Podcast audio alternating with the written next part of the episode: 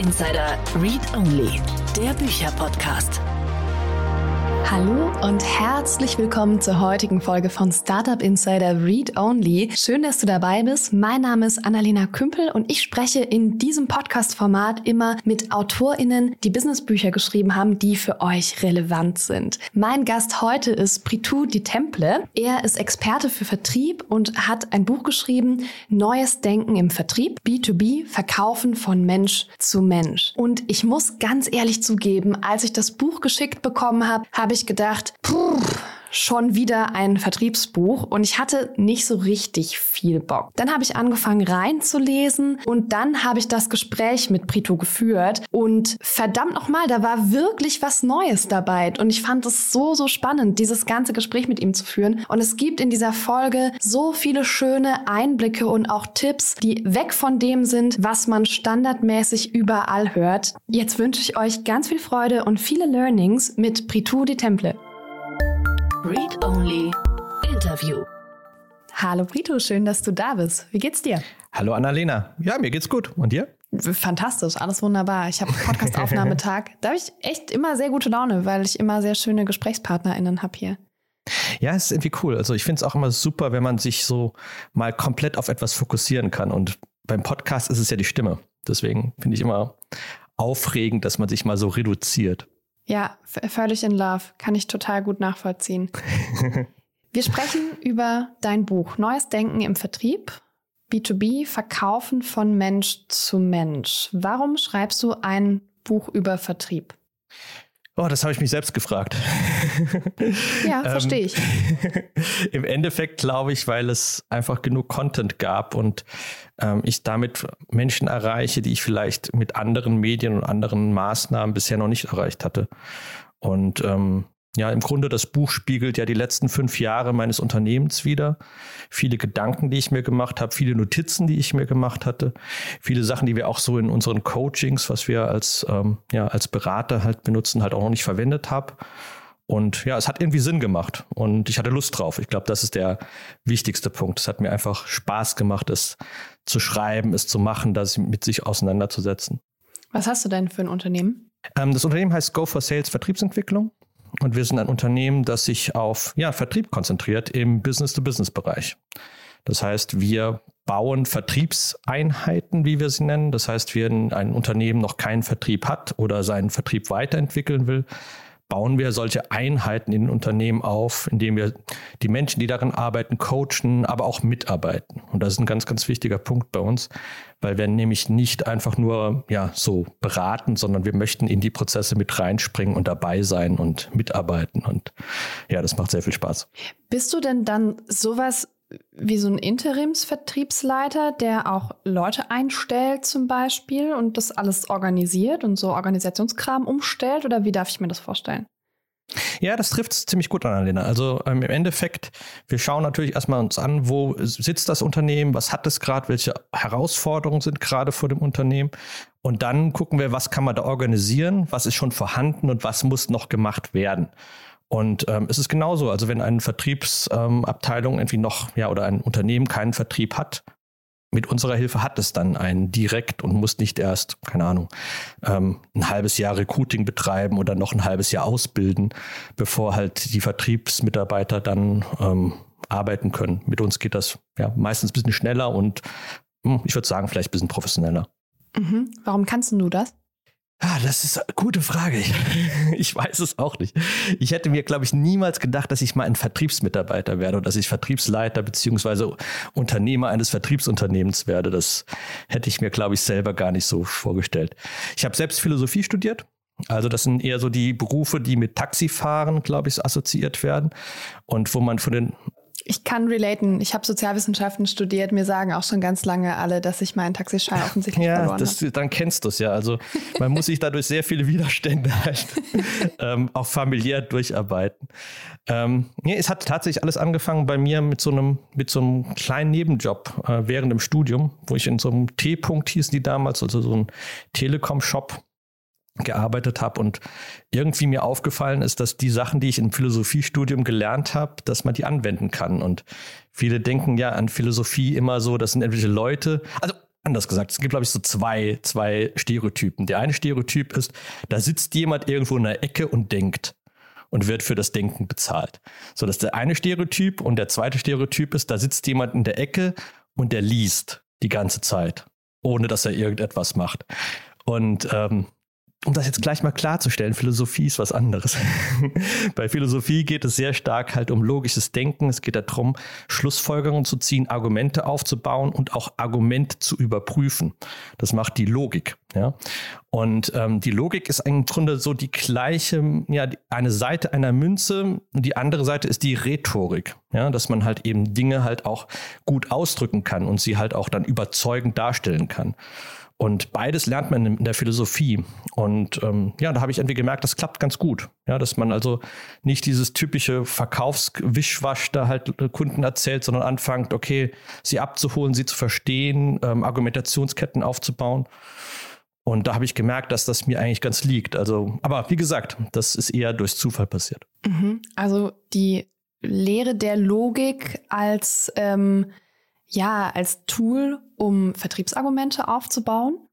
Ja, also man kann man kann, wenn man Menschen versteht, ich glaube, das ist auch noch eine ganz wichtige Form, dass man also ein bisschen empathisch ist und ähm, versteht, wo, in welcher Situation bist du gerade, welches Problem hast du. Und wenn man das verstanden hat, kann man daraus Schlussfolgerungen ziehen. Und das macht die Logik. Ja, sie macht Schlussfolgerungen aus bestimmten Voraussetzungen und kann auch überprüfen und sagen, hey, was du da gerade vorhast, das ist möglich oder es ist nicht möglich. Ja? Und ähm, das ist ganz wichtig, denke ich, im Vertrieb, weil die meisten, ich hatte es ja vorhin gerade gesagt, mit der Rhetorik äh, sind eigentlich fast nur überzeugt von dieser Rhetorik, wollen, dass Dinge schön klingen und dass sie am Ende halt irgendwo ja auf dem Papier oder ähm, in der Welt halt einfach gut ja dargestellt sind. Aber das ist ja nur die halbe Wahrheit. Im Vertrieb musst du ja auch nicht nur was darstellen, sondern du musst ja auch dafür einstehen. Du musst es ja auch beweisen, dass es am Ende, was du gesagt hast, auch funktioniert. Und ähm, deswegen ist halt dieser logische Ansatz tatsächlich noch so ein, ein Vorteil. Ja, weil ich finde halt, viele Vertriebler arbeiten wie Politiker. Das klingt halt einfach toll, aber man weiß halt nicht, was es ist. Dann werden halt Begriffe wie, zum Beispiel, kann man ja auch vielleicht nachher drüber reden, wie Nachhaltigkeit in den Raum geworfen, aber keiner weiß, was das eigentlich ist. Oder Digitalisierung. Ja, jeder redet von Digitalisierung. Wir müssen uns digitalisieren. Ja, was meinst du denn damit genau? Das heißt also, man arbeitet, wenn man nur rein rhetorisch arbeitet, immer mit so Worthülsen, die so nichtssagend sind. Und ähm, bei der Logik geht das halt nicht. Bei der Logik muss man halt die Dinge dann am Ende auch wirklich definieren, beschreiben und halt vor allem halt eben festlegen sich auf eine, auf eine bestimmte Art und Weise, was jemand dann am Ende bekommt. Ja, also ich meine, das ist ja der Grund, warum wir VerkäuferInnen und BeraterInnen tendenziell nicht so krass vertrauen, ne? Dieses in Anführungszeichen Gelaber was da rauskommt, finden wir ja nicht so gut. Was ist denn passiert zwischen ähm, dem T-Punkt und dem eigenen Unternehmen? ja, da ist ziemlich viel passiert. Also da war sehr viel auch Auseinandersetzung mit dem, was willst du denn eigentlich jetzt machen mit deinem Philosophiestudium natürlich. Ähm, und äh, ich Disclaimer, Taxifahren war tatsächlich nie irgendwo im, im, im, im, Ansatzpunkt bei mir in meinen Gedanken. Allerdings hatte ich dann halt relativ schnell ja gemerkt, dass halt alles, was ich tue, im Grunde irgendwas mit Vertrieb zu tun hat.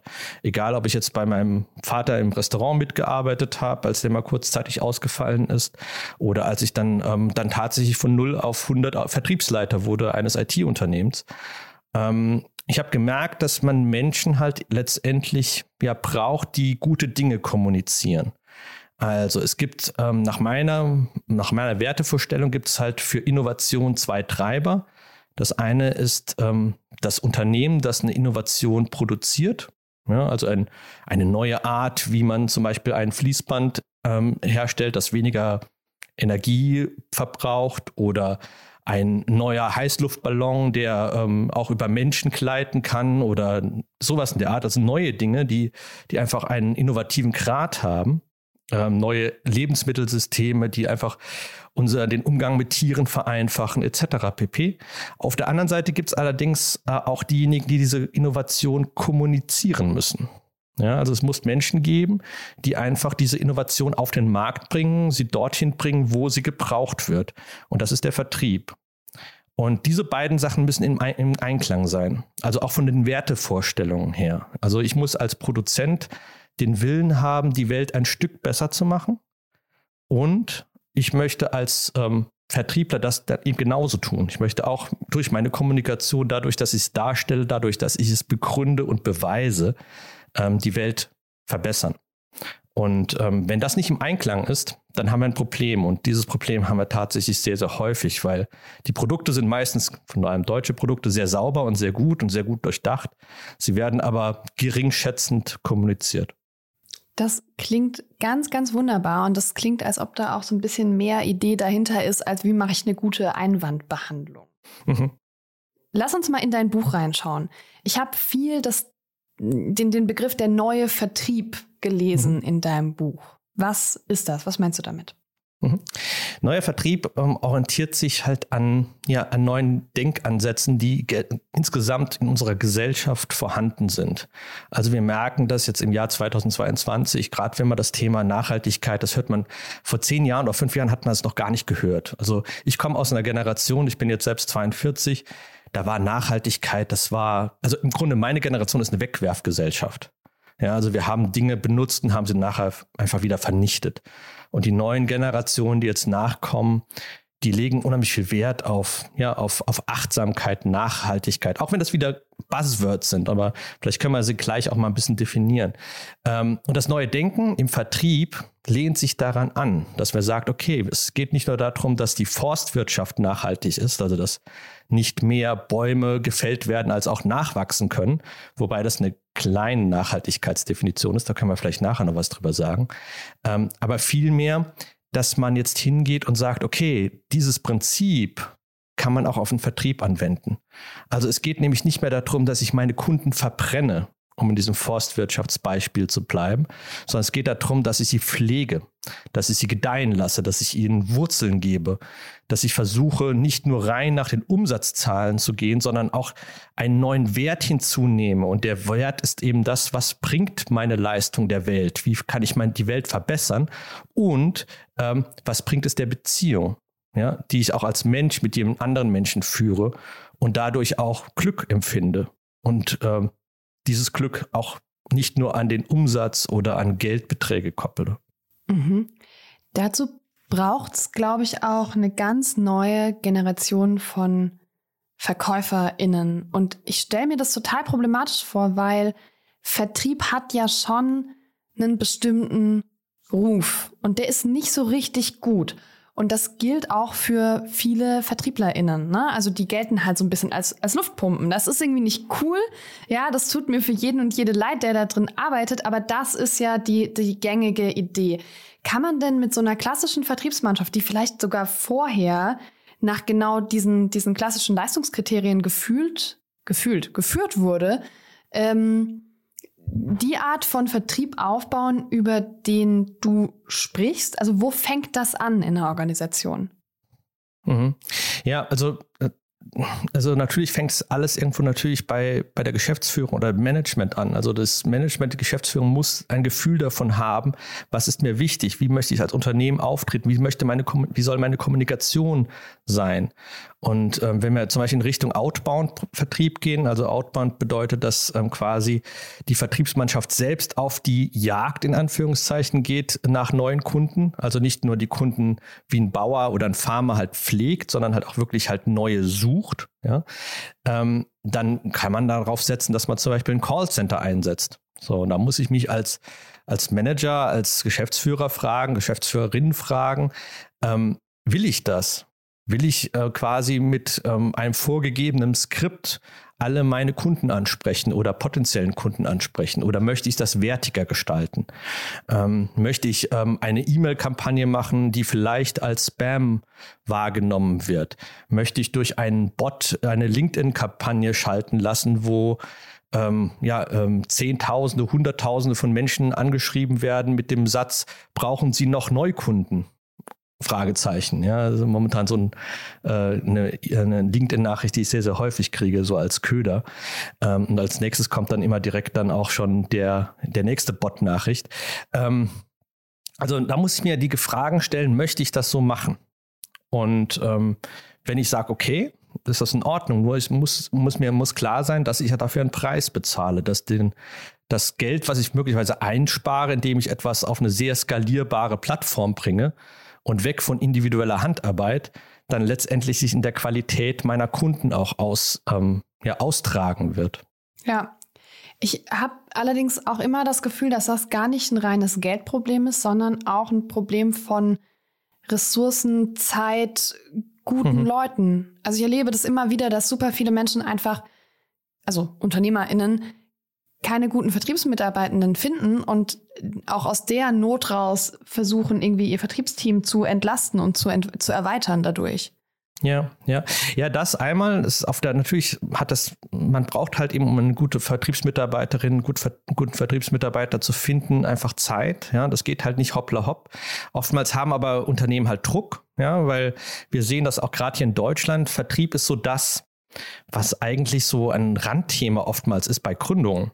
Ja, also wenn wir zum Beispiel Businesspläne uns anschauen von Startups, die wir noch gelegentlich äh, betreuen, ähm, da fehlt das, dass das Thema Vertrieb halt eine Seite ja, bei einem 40-seitigen ähm, Businessplan.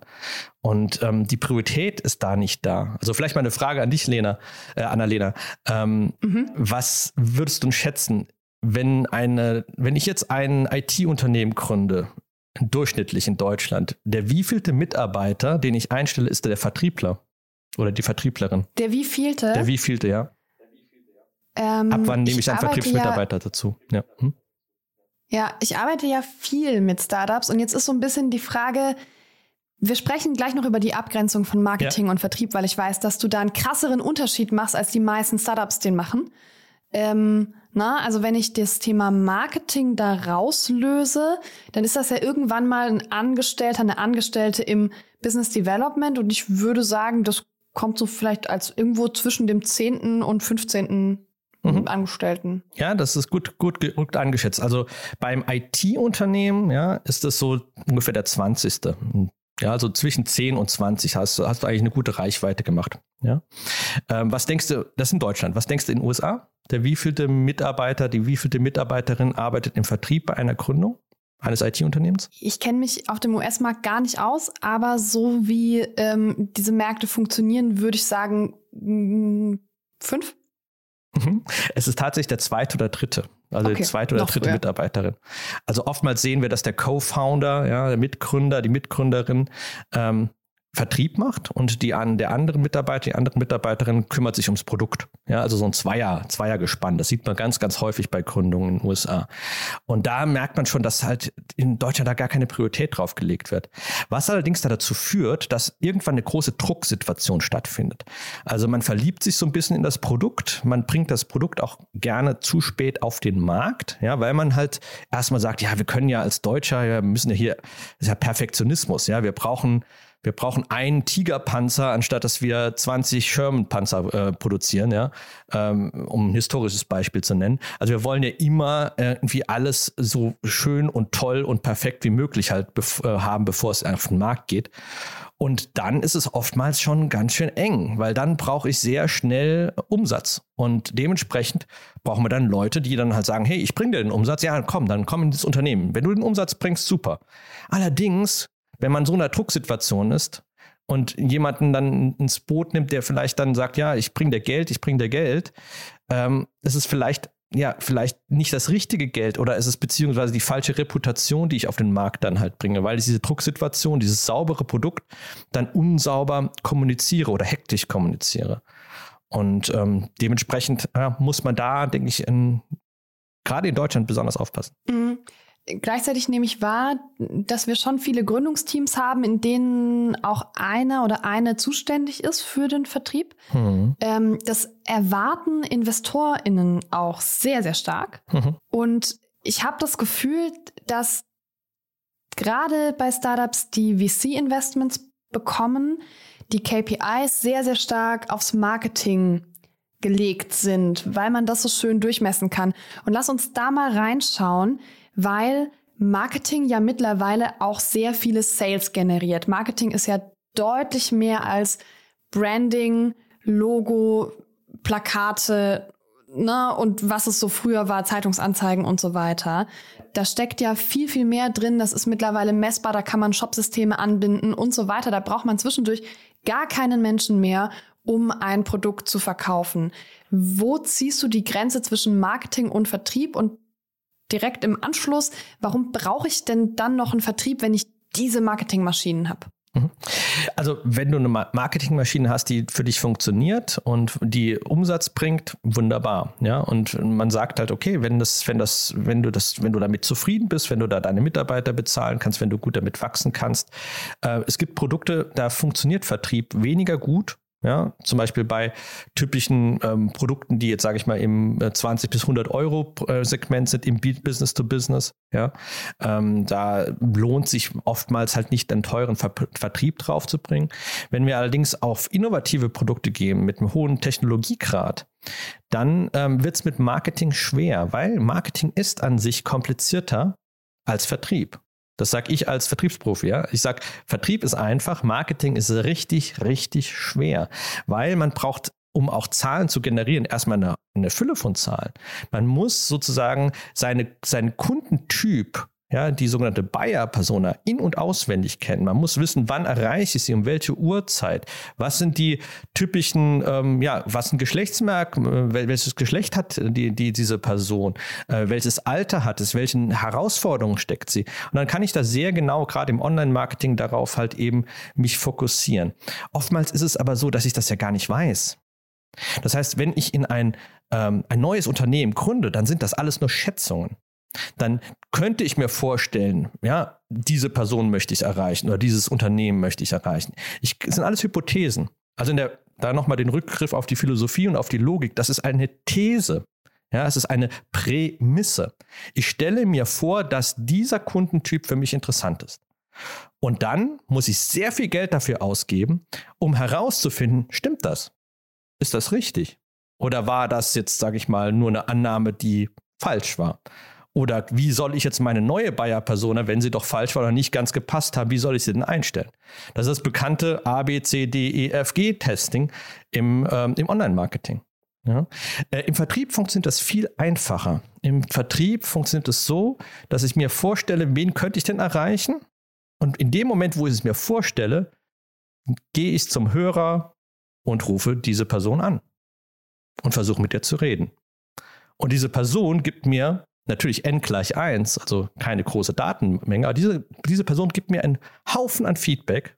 Ja, und wenn es das Feedback ist, hey, ich habe überhaupt gar kein Interesse darüber, mit dir zu reden, weil dieses, was du mir da anbietest, das passt für mich null, habe ich einen Haufen Feedback, was ich wieder benutzen kann, um später eine wunderbare Marketingkampagne draus zu machen.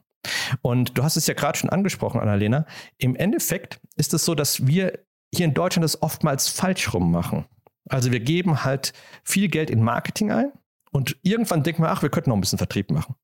Das Interessante ist, wenn ich erstmal ein Individualwerk mache, was im Vertrieb eben häufig der Fall ist, indem ich halt etwas händisch in Anführungszeichen mache, mir also selbst meine Buyer-Persona heraussuche, diese selbst anrufe und selbst mit ihr dann ein Gespräch führe, bekomme ich wichtige Insights, die ich später ins Marketing einfließen lassen kann. Mhm. Also das heißt, du meinst, das ist genau andersrum sinnvoll, wie man das normalerweise macht, wenn man ein neues Unternehmen baut. Erst mit Leuten sprechen, erst die kennenlernen, rausfinden, wer interessiert sich für mich, welche Fragen haben die und so weiter und das dann in den Marketingprozess einbauen. Ja, genau das. Es hat halt auch damit zu tun, wie ich ein Produkt entwickle. Ja, also wenn wir das Thema, also Stichwort Agilität, ja, dass ich möglichst agil dieses Produkt entwickle, das hat sich äh, gerade im IT-Umfeld ähm, durch die ganzen Formen von Kanban, Scrum und sowas schon etabliert. Der Vertrieb muss eben da auch im Gleichklang sein. Und ähm, das betrifft eigentlich nicht nur IT-Unternehmen, es betrifft alle Unternehmen, die etwas Neues machen. Ja, die haben eine neue Technologie, eine neue Idee, sie möchten gegen etwas angehen, was es so noch nicht gibt. So. Und das ist das größte Problem, weil diese Unternehmen haben den größten Konkurrenten, den man sich eigentlich nur vorstellen kann. Und das ist gar nicht das Unternehmen, das was Ähnliches macht oder substituierend die gleiche Lösung am Ende des Tages halt hinbekommt, sondern es ist der Status quo. So wie die Unternehmen in dieser Welt bislang arbeiten. Dagegen gehe ich an. So, und da muss ich ja erstmal, sag ich mal, ja, erstmal wissen, interessiert das eigentlich überhaupt jemanden? Wie soll so etwas aussehen? Das heißt, während ich ein Produkt entwickle, brauche ich ja im Grunde schon Kundenfeedback. So, und dann kann ich halt sagen, könnte man das so als Research and Development bezeichnen. Da gibt es halt eine Abteilung, die ähm, versucht, das rauszufinden. Die macht halt viele Gespräche mit potenziellen Kunden. Ja, aber warum macht das das Research and Development? Erstmal, ein Startup kann sich so, ein, so eine Abteilung nicht leisten. Aber was wäre denn, wenn man daraus eine, direkt eine Vertriebsabteilung baut? Die, auch wenn das Produkt erst nur auf dem Platt existiert, schon die ersten Kontakte sammelt, schon erste Wünsche aufnimmt und dann ein Jahr später oder ein halbes Jahr später anruft, hey, lieber Kunde, liebe Kundin, ich habe dir zugehört, das, was du gesagt hast, ist jetzt fertig. Wann machen wir die Produktdemo? Mhm. Ich finde, das klingt total gut. Meine Erfahrung ist, dass VertrieblerInnen davor unglaubliche Angst haben. Und ähm, mhm. alle Gespräche, die ich selbst geführt habe mit VertrieblerInnen, ich habe ja auch schon Produkte entwickelt, wenn auch keine digitalen Produkte, sondern in der Regel ja. äh, Services und Schulungen. Ja, dann ich krieg immer so ein bisschen zurückgespiegelt, dass das irgendwie unseriös ist und unprofessionell ist, was ich da mache, weil ich kann doch nichts verkaufen, was ich nicht vollständig verstehe. Also Entschuldigung, wenn du da diesen Workshop verkaufen willst, wie ist denn die Agenda? Und ich so, ich habe keine Agenda. Der Workshop hat gerade ein Werteversprechen, ist ganz neu. Ich will erst mal wissen, ob Leute mit diesem Werteversprechen was anfangen können. Dann kann ich die Agenda entwickeln. Das kann ich. Ne? Also und, und das ist, also da kommt super unangenehmes Feedback auch zurück. Also wie, wie kriege ich das denn hin, dass, dass ich dass ich eine Vertriebsabteilung habe, die das mitmacht? Ja, gute Frage. Also das ist ja genau das, was den Vertrieb so anhaftet, diese Unseriosität, die du gerade ansprichst. Ne? Also dass man sagt, hey, der verkauft etwas, das gibt es ja noch nicht mal.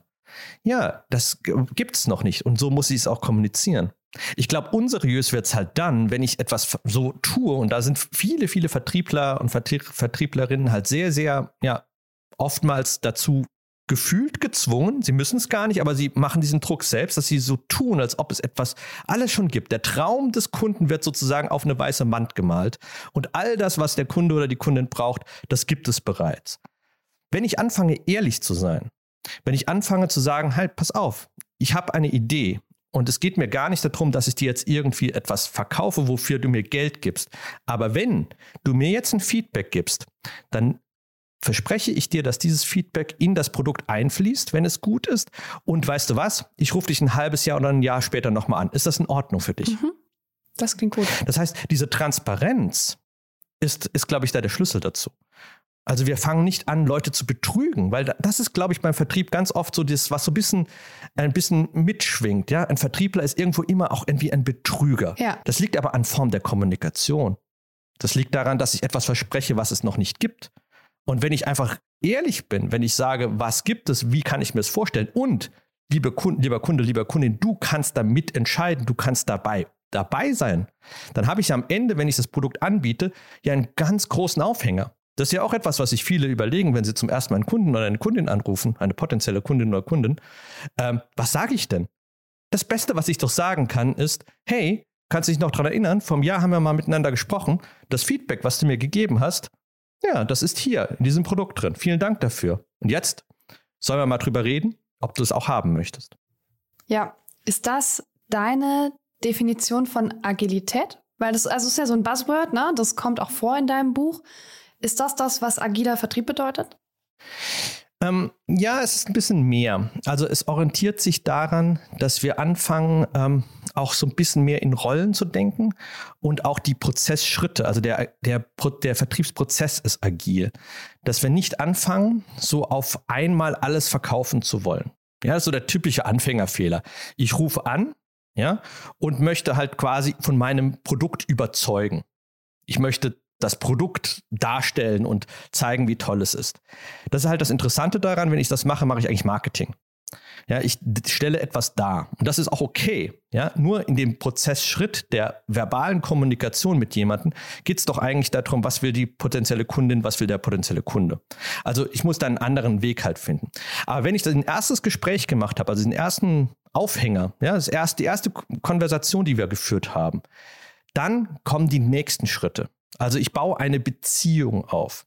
Also Agilität ist ein Buzzword. Man kann es auch gerne sagen, dass es im Grunde ein Beziehungsaufbau ist, der in verschiedenen Schritten passiert. Er passiert inkrementell. anstatt dass ich alles auf einmal versuche, was sozusagen ja oftmals versucht wird, also viele Schritte überspringen, versuche ich im agilen Prozess, wenn ich das bei den Unternehmen aufbaue, zu sagen, okay, pass mal auf, wir machen jetzt erstmal eine gute Lead-Recherche. Erstmal müssen wir alles über diesen Kunden, über diese Kundin wissen. Bevor, vorher rufen wir erst gar nicht an. Wenn wir dann aber mal 30 Minuten, 35 Minuten damit verbracht haben und genug Informationen haben, dann machen wir, dann machen wir einen sehr wertschätzenden, einen sehr wertschätzenden Anruf. Wir spiegeln quasi die Kundin, die potenzielle Kundin und den potenziellen Kunden. Wir sagen, was habe ich verstanden? Was kann ich mir vorstellen, was vielleicht für dich in deiner momentanen Situation wichtig ist? Möchtest du darüber reden? Schritt Nummer zwei, das ist dieser Aufhänger. Schritt Nummer drei, ja, lass uns drüber reden, aber zu einem anderen Zeitpunkt.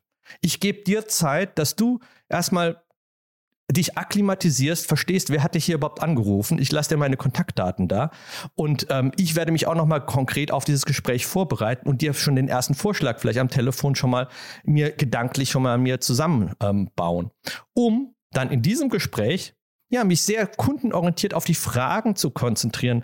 Was ist denn dein Szenario, lieber Kunden, lieber Kunde? Was beschäftigt dich? Wo möchtest du hin? Was sind deine Ziele? Und was kannst du dir vorstellen, was wir vielleicht gemeinsam machen können?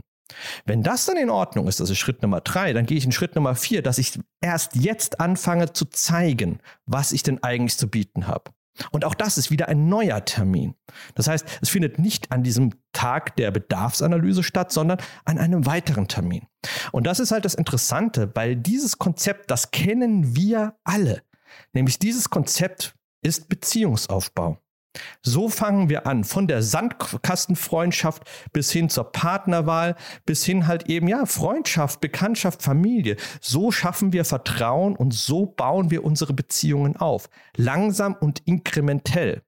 Deswegen Agilität, gebe ich dir vollkommen äh, recht, das ist ein Buzzword. Wenn man es aber versteht, dass es halt einfach eine ja, ein, ein, eine Abfolge von Prozessen, die sich eigentlich natürlich anfühlen, die uns als Mensch eigentlich schon vorgegeben sind, dann wird es auch plötzlich leicht und äh, man kann es auch von diesem Buzzword Agilität dann befreien. Mhm. Lass uns mal in die Startup-Praxis gehen. Ich äh, setz dich jetzt, äh, hol dich aus dem Saarland raus nach Berlin, ähm, setz dich in irgendeinen Coworking Space und sag, hier ist dein B2B-Produkt. Ähm, bitte bau eine Vertriebsorganisation rund um dieses Produkt oder rund um dieses Startup auf. Mm, was würdest du tun? Also was sind so die ersten Schritte in Richtung Vertrieb und wann mache ich die? Spannend. Ja, spannend. Äh, erstmal, bin ich allein oder habe ich ein Team? Darfst du dir aussuchen. Darfst du dir heiern, wenn du ja, möchtest, das, das Team. Okay, äh, dann machen wir mal ein kleines Team. Ja, sagen wir mal, wir sind drei Leute und wir haben eine tolle Idee und wir möchten die vorantreiben.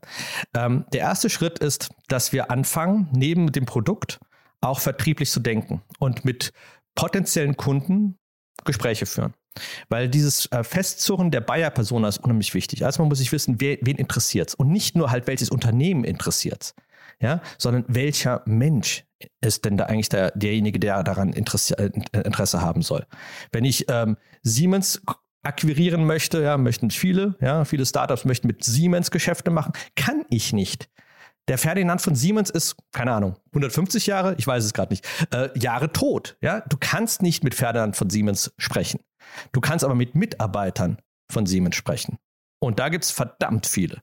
Also dementsprechend muss ich da meine Hausaufgaben machen ähm, und nicht so sehr auf dem Papier verbringen. Ja, nicht so sehr diese, das ist ja auch eine Form von Prokrastination, dass ich etwas aufschiebe. Es macht unheimlich viel Spaß in Whiteboards rum, also gerade in Berlin macht das sehr viel Spaß. Die Startups, die ich kenne, die machen sehr gerne etwas am Whiteboard, die zeichnen sehr, sehr gerne, schreiben sehr gerne PowerPoints etc.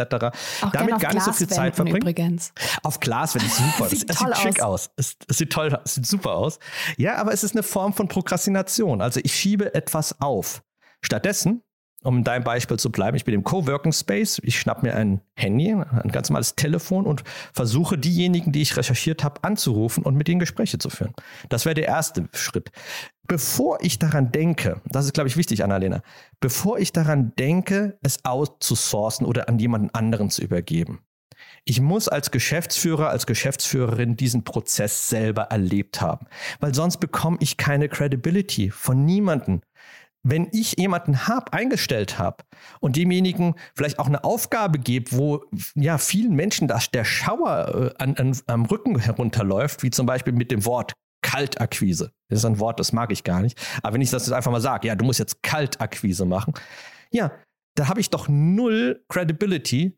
Aber wenn ich sage, hey, ruf die mal an, mach das mal, weil ich habe das genauso gemacht und hatte damit schon Erfolg hat eine ganz andere, ähm, ganz andere Kommunikation. Also, um deine äh, Frage äh, zu beantworten, ich muss erstmal die Dinge selbst machen. Und wenn ich ein Team von drei Leuten habe, müssen alle im Team das einmal selbst gemacht haben, ja, um die Prozesse dahinter zu verstehen und dann halt auch letztendlich genau, zielgenau die Menschen zu suchen, die dafür auch geeignet sind, um ähm, ja, äh, die ersten Kundenaufträge dann halt auch zu kommunizieren und zu akquirieren. Mhm. Und jetzt kommt so der nächste Schritt. Ähm, ich bin irgendwann, no, jetzt habe ich irgendwie selber Gespräche geführt und darüber auch tatsächlich Sales generiert. Irgendwann ist das Produkt dann fertig und ich kann genau das machen, was du vorhin beschrieben hast und kann das jetzt verkaufen. Ähm, und jetzt kommt der Moment, wo ich merke, ich kann das nicht mehr alles alleine machen, sonst wird dieses Unternehmen hier nicht weiter wachsen. Bin aber irgendwie nicht so richtig doll vertriebsgeschult, sondern habe jetzt halt einfach mal irgendwie Leute angerufen. Wie stelle ich denn jetzt gute VerkäuferInnen ein? Wie finde ich die? Und ähm, wie schule ich die dann? Also wie kriege ich denn jetzt aus, aus ich mache das als Gründer, als Gründerin ähm, ein, ein vernünftiges Vertriebsteam hin, weil ich da ja Leute habe, die nicht das Produkt gebaut haben und nicht mit ihrer ganzen Liebe und ihrem ganzen Leben in diesem Startup stecken. Ja, ja, sehr gute Frage. Also das, ich glaube, der erste Schritt ist, dass wir keinen Vertriebler suchen oder keine Vertrieblerin. Ja, also niemanden heranziehen wollen, der auf diesen Tag, auf dieses Stichwort ähm, sozusagen äh, begrenzt ist. Weil dann kriegen wir oft, ganz, ganz oft kriegen wir dann Mitarbeiter und Mitarbeiterinnen, die ähm, aus anderen Beweggründen diese Stelle haben und nicht die Stelle an, an, annehmen, weil sie dein Produkt in diesem Moment nach vorne treiben wollen. Ja? Das heißt also, der nach einem Vertriebler, nach einer Vertrieblerin zu suchen, um jemanden zu finden für einen Vertrieb, klingt paradox, aber ist oftmals falsch. ja, da kriegen wir die falschen, wir haben die falsche ähm, Persona für uns selbst dann in dem Moment gefunden. Das heißt also, wie du es richtig gesagt hast, du musst Menschen finden, die das Produkt gut finden. Die sagen halt, hey, dafür kann ich mich begeistern. Ich sehe mich als Vermittler dieses Produktes. Und der Vertrieb hat da ja eine wahnsinnige Kraft. Ja, das Produkt kann so gut sein, das B2B-Produkt kann so gut sein, wie es möchte. Wenn es nicht gut kommuniziert wird, einmal vom Marketing und einmal vom Vertrieb und das wertschätzend getan wird, dann äh, wird es nicht funktionieren. Dann kann es zwar auf dem Papier wunderbar funktionieren und ein, äh, eine richtige Bereicherung sein, sie kommt aber nicht in die Welt. Das heißt, ich muss Menschen finden, die sich für das Produkt und für die oder für die Dienstleistung begeistern und sagen, hey, ich möchte da mit dir an einem Strang ziehen. Und alles andere, wie man es kommuniziert, ja, wie die Abläufe sind, wie die Prozesse sind, wie Gesprächsleitfäden, Anführungszeichen, du hast es ja vorhin gesagt, Einwandsbehandlung, davon halte ich gar nichts, ähm, dann am Telefon macht oder sonst was. Das kann, das kann gelernt werden. Das ist Handwerk, das ist so etwas, das ist Wissen. Und Wissen wissen wir ja. Also für Wissen kann man auf Wikipedia theoretisch schon gehen und findet schon was, ja. Also da geht es halt eigentlich darum, erstmal die richtigen Leute zu finden. Aber im Coaching, ja, und das ist, glaube ich, das, auf was wir dann halt sehr viel Wert legen, zu schauen, wo befindest du dich? Was sind deine Herausforderungen als Mensch? Wieso hast du vielleicht möglicherweise Probleme, jemanden anzurufen? Ja, was, was, was sind da die Hemm, was das Hemmnis dafür? Und lass uns das mal lösen. Vielleicht, wenn wir es einfach mal, mal machen, ausprobieren, löst sich das vielleicht einmal von alleine und wenn nicht, dann gucken wir mal, woran es liegt. Aber die Grundmotivation, dieses Produkt zu kommunizieren und voranzutreiben, die muss da sein. Viel mehr, als dass man jemanden hat, der technisch perfekt ist und sagt, hey, ich mache 80, 100, 200 Anrufe am Tag, äh, wovon ich auch nichts halte. Aber das ist, sage ich mal, die Technik, ja, von der halte ich weniger als von demjenigen oder derjenigen, die sagt, ich brenne für das Produkt, ich finde es richtig gut, ich will, dass es in die Welt kommt. Ja, aber jetzt hast du was gesagt, ne? Warum hast du denn Angst, irgendwie jemanden anzurufen? Weil ich mich manchmal frage, wie man jemanden, der unter 25 ist, dazu bringt, jemanden anderen anzurufen, weil das ja schon auch, ich sehe das so, meine kleine Schwester würde niemals einfach irgendwen anrufen ohne vorher eine Nachricht zu schreiben und zu fragen, ob es okay ist, dass man da jetzt anruft. Und ne, also das, wir empfinden das ja auch als immer größeren Eingriff in unser Leben, wenn einfach jemand die Frechheit besitzt, uns anzurufen. Hm, ja, ja. Ja, es hat allerdings auch mit, mit, einer, mit einer Angst zu tun. Also mit einer sozialen Angst, die stattfindet. Ähm, ich meine, wir leben in einer Welt, die sehr textlastig geworden ist. Also alles findet per Text äh, statt oder on demand. On, on, sorry. Alles findet per Text statt oder on demand. Mhm. Das heißt, ähm, mit on demand meine ich, also ich schreibe, ich schreibe in WhatsApp oder ich mache eine Sprachnachricht in WhatsApp und dann kann die Person das dann abrufen, wenn sie Zeit hat. Ja, wir leben in dieser on demand Gesellschaft und Textgesellschaft. Und ähm, ich weiß, dass das natürlich eine irgendwo eine Komfortzone darstellt und wenn man halt jemanden anrufen muss, ja, Anführungszeichen muss, dann muss man diese Komfortzone erstmal verlassen. Und das fällt vielen, vielen schwer. Wir haben allerdings jetzt, wenn wir diese Komfortzone verlassen am Telefon, eine, ich nenne es immer magische Situation. Nämlich die magische Situation ist die sogenannte Synchronität der Zeit. Was meine ich damit? Synchronität der Zeit bedeutet, dass in der Zeit, wo wir beide jetzt äh, hier ähm, miteinander reden, Annalena, vergeht deine Zeit in der gleichen Art und Weise wie meine Zeit. Also in der Philosophie gibt es da auch Konzepte dafür, dass das nicht so ist. Ja, es kann natürlich auch sein, dass es nur ich existiere und ich erfinde dich jetzt gerade nur oder es gibt da ganz, ganz, ganz weirde ich, ich Sachen. Bin echt, Aber wirklich. Du, gut, sehr gut. Also ich habe auch andere Podcast-Gäste, die mich auch schon gehört haben, die wissen, dass, es, dass ich existiere. Zumindest, mindestens meine ja. Stimme existiert. Ich verspreche es. Ja, wir könnten das philosophisch. Ah, dann lassen wir es mal. Bitte nicht, danke. Ich, ich möchte jetzt nicht philosophiert kriegen, dass es mich gar nicht gibt. Das finde ich nie so cool. Nein. Ähm, also gehen wir davon aus, uns beide gibt's. Ja, und die Zeit, deine Zeit vergeht genau in der gleichen Art und Weise wie meine Zeit. Dann haben wir schon den ersten Grundsatz von einer Beziehung. Das ist nämlich Gemeinsamkeit. Ja, es gibt ja zwei Arten von Sprichwörtern im Deutschen. Einmal halt ähm, Unterschiede ziehen sich an. Ja, und gleich und gleich gesellt sich gern. Und wenn man die moderne Hirnforschung sich anschaut, sieht man, dass dieses äh, Unterschiede ziehen sich an, beziehungsfördernd ist, ja, allerdings erst später, also in späteren Schritten. Wenn man jemanden kennt, wenn man jemanden mag, findet man auch plötzlich toll, dass dieser, diese Person anders ist auch. Und äh, das bereichert einen selbst. Am Anfang einer Beziehung ist immer ganz wichtig, dass man Gemeinsamkeiten hat. Und dass Zeit gemeinsam vergeht, ist ganz, ganz wichtig. Weil wenn ich jetzt ähm, dir eine Sprachnachricht schicke, ja, ähm, geht, vergeht die Zeit vielleicht auch parallel, weil die Zeit halt, also nicht parallel äh, in der gleichen Art und Weise, weil die Zeit, die ich gebraucht habe, um die Sprachnachricht tatsächlich einzusprechen und die Zeit, wie du dann halt später benutzt, um sie dann auch anzuhören, ist auch, ähm, sage ich mal, von rein von der Summe, von der, von der, von den Minuten und Sekundenanzahl wahrscheinlich gleich, vorausgesetzt, du hörst sie dir an. Jetzt haben wir einen ganz großen Negativfaktor. Es kann nämlich sein, dass du sie gar nicht anhörst. Kann sein, dass du gar nicht ähm, ja, sie siehst oder dass du sie nicht öffnen möchtest, etc. Das gleiche ist mit der E-Mail. Ja, ich kann sein, dass ich 30, 35 Minuten in eine E-Mail stecke und mein Rezipient, der ähm, liest sie gar nicht, sieht sie gar nicht oder sie wandert im Spam. Oder fließt nur, fliegt nur flüchtig drüber und schaut sich ein paar, ja, paar Keywords an. Ähm, das heißt, ich habe hier nicht sichergestellt, dass die Zeit synchron abläuft. Und das ist ein ganz, ganz wichtiger Punkt im Vertrieb, in diesem Beziehungsaufbau, in dieser frühen Phase, dass wir, äh, dass ich sicherstellen muss, dass du mir genauso zuhörst, wie ich momentan versuche gerade zu reden. Und ähm, auch auf deine Rückfragen, die ich dann auch habe, was in der On-Demand- und Textgesellschaft auch manchmal schwer ist, ähm, auch reagieren kann und mit dir interagieren kann. Dementsprechend lohnt es sich, diese Komfortzone auch zu verlassen. Ich weiß, dass es halt gerade für jüngere Generationen immer schwerer wird. Äh, es ist aber eine Kompetenz, die im Vertrieb immer wichtiger wird, weil es immer weniger machen. Weil natürlich immer mehr versuchen, mehr Text zu produzieren. Aber wir leben in einer Welt, die ist voll mit Text. Wie will ich da meine Highlights noch bringen? Und dieses Oldschool-Telefon, ja, gerade bei der Akquise, gewinnt da eine Renaissance, weil es einfach etwas ist, was kaum noch Menschen machen. Und wenn sie es machen, dann nur noch schlecht machen und äh, Callcenter-mäßig halt ähm, da arbeiten. Und ähm, wenn man das jetzt noch kombiniert mit Dingen wie, keine Ahnung, Google Meet, äh, äh, Microsoft Teams etc., Zoom, dann hat man auch noch den visuellen Eindruck, den man noch generieren kann. Aber das ist eher wichtig für die Zweitgespräche. Mhm. Also können wir zusammenfassen, dass das ähm, Telefon eins der wichtigsten Vertriebstools ever ist? Absolut. Also es gibt nichts Wichtigeres.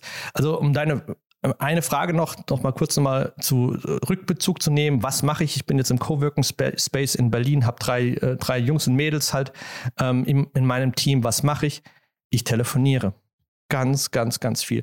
Man kann mir alles nehmen, wenn ich ein Business habe kann man mir alles nehmen. Man kann mir meinen Laptop nehmen. Man kann mir, man kann mir meinen, äh, ja, mein Coworking Space nehmen. Ja, man kann mir meine Kollegen nehmen.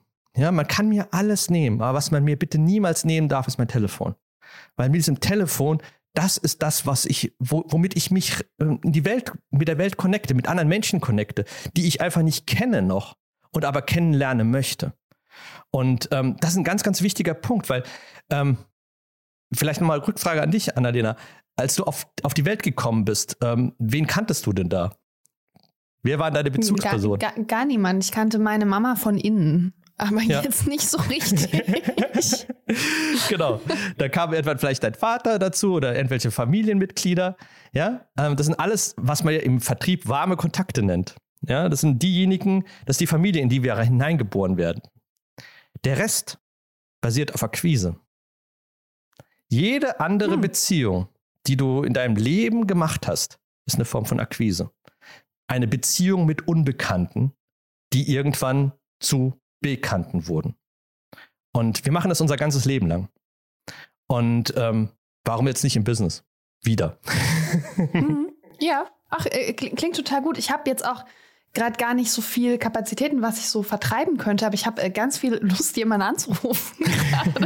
also, du hast es sehr, sehr motivierend gesagt und es klingt einfach wie was unglaublich Schönes. Ich möchte gerade einfach jetzt sofort diesen Podcast beenden, mein Handy nehmen und irgendwen anrufen ähm, und den Leuten sagen, dass ich jetzt gern für sie moderieren möchte und sie kennenlernen. Finde ich sehr, sehr schön. Ha. Und weißt du was noch, noch, noch, noch da was, Annalena? Man muss gar nicht so sein Produkt darstellen. Was man echt mal einfach machen sollte, ist, ähm, einfach mal anrufen und sagen, wie geht's? Ja? Oder ich habe dich, ich habe dich da und da, wenn es ein Unbekannter ist, ich habe, äh, ich habe dich da und da gesehen. Ich fand es total spannend. Ich wollte einfach mal, mal wissen, ähm, wie sieht dein Leben aus gerade? Weil ich einfach toll finde, was du machst. Also auch das Form von Wertschätzung, dass man das wieder persönlich einfach an jemanden richtet. Dadurch entstehen Beziehungen und dadurch entstehen auch Business. Das klingt total schön. Und wir sprechen jetzt schon 46 Minuten miteinander in diesem Podcast. Und deswegen würde ich sagen, wir lassen das als dein Schlusswort stehen, oder? Ja, sehr gerne. Beautiful. Pritu, vielen, vielen Dank für deine Zeit und für deinen Input und äh, für das Buch, das du geschrieben hast. Dank dir auch, Annalena. Startup Insider Read Only. Der Podcast mit Buchempfehlungen von und für Unternehmerinnen und Unternehmer. So, das war das Gespräch mit Pritu.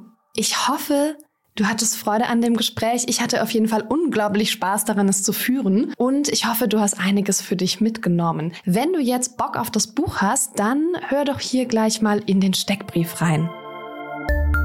Read Only Steckbrief. Titel und Autor. Der Titel ist Neues Denken im Vertrieb und der Titel B2B Verkaufen von Mensch zu Mensch und der Autor, der bin ich, Brito de Temple. Verfügbare Sprachen. Auf Deutsch. Seitenanzahl 222. Verlag. Der Verlag heißt Business Village. Wo erhältlich? Überall, wo es Bücher gibt, ja, also überall bestellbar. Ähm, und natürlich in allen ähm, Online-Shops, die man so kennt, die Bücher haben. Unter anderem einer mit A. Preis 29,95 ist ein Hardcover.